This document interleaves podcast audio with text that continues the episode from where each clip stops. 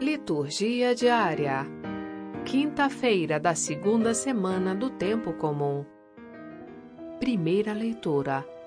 1 de Samuel, capítulo 18, versículos 6 a 9 e capítulo 19, versículos 1 a 7. Leitura do primeiro livro de Samuel. Naqueles dias, quando Davi voltou depois de ter matado o filisteu, as mulheres de todas as cidades de Israel saíram ao encontro do rei Saul, dançando e cantando alegremente ao som de tamborins e símbolos. E enquanto dançavam, diziam em coro: Saul matou mil, mas Davi matou dez mil. Saul ficou muito encolerizado com isto e não gostou nada da canção, dizendo: A Davi deram dez mil, e a mim somente mil. Que lhe falta ainda, senão a realeza? E a partir daquele dia, não olhou mais para Davi com bons olhos. Saul falou a Jonatas, seu filho, e a todos os seus servos sobre sua intenção de matar Davi. Mas Jonatas, filho de Saul, amava profundamente Davi e preveniu-o a respeito disso, dizendo: Saul, meu pai, procura matar-te. Portanto, toma cuidado amanhã de manhã e fica oculto em um esconderijo eu mesmo sairei em companhia de meu pai, no campo onde estiveres, e lhe falarei de ti, para ver o que ele diz, e depois te avisarei de tudo o que eu souber.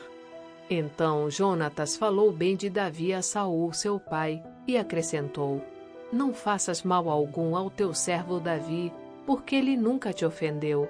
Ao contrário, o que ele tem feito foi muito proveitoso para ti arriscou a sua vida matando o filisteu, e o Senhor deu uma grande vitória a todo o Israel. Tu mesmo foste testemunha e te alegraste. Por que então pecarias derramando sangue inocente e mandando matar Davi sem motivo? Saul, ouvindo isto e aplacado com as razões de Jonatas, jurou: Pela vida do Senhor, ele não será morto. Então Jonatas chamou Davi e contou-lhe tudo isto.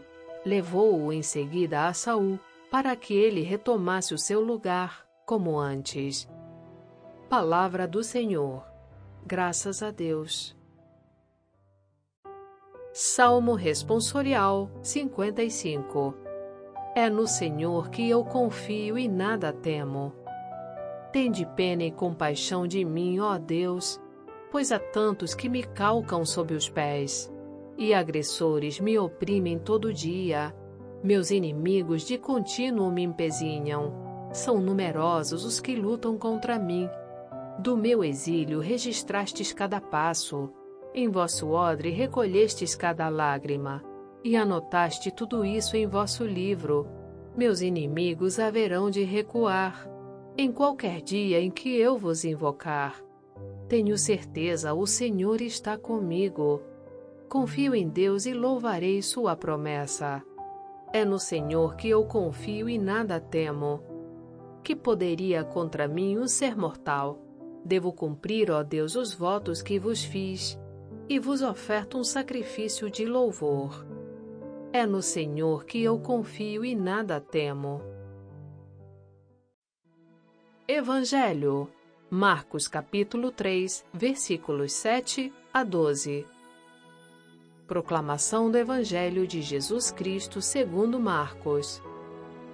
Naquele tempo, Jesus se retirou para a beira do mar, junto com os seus discípulos.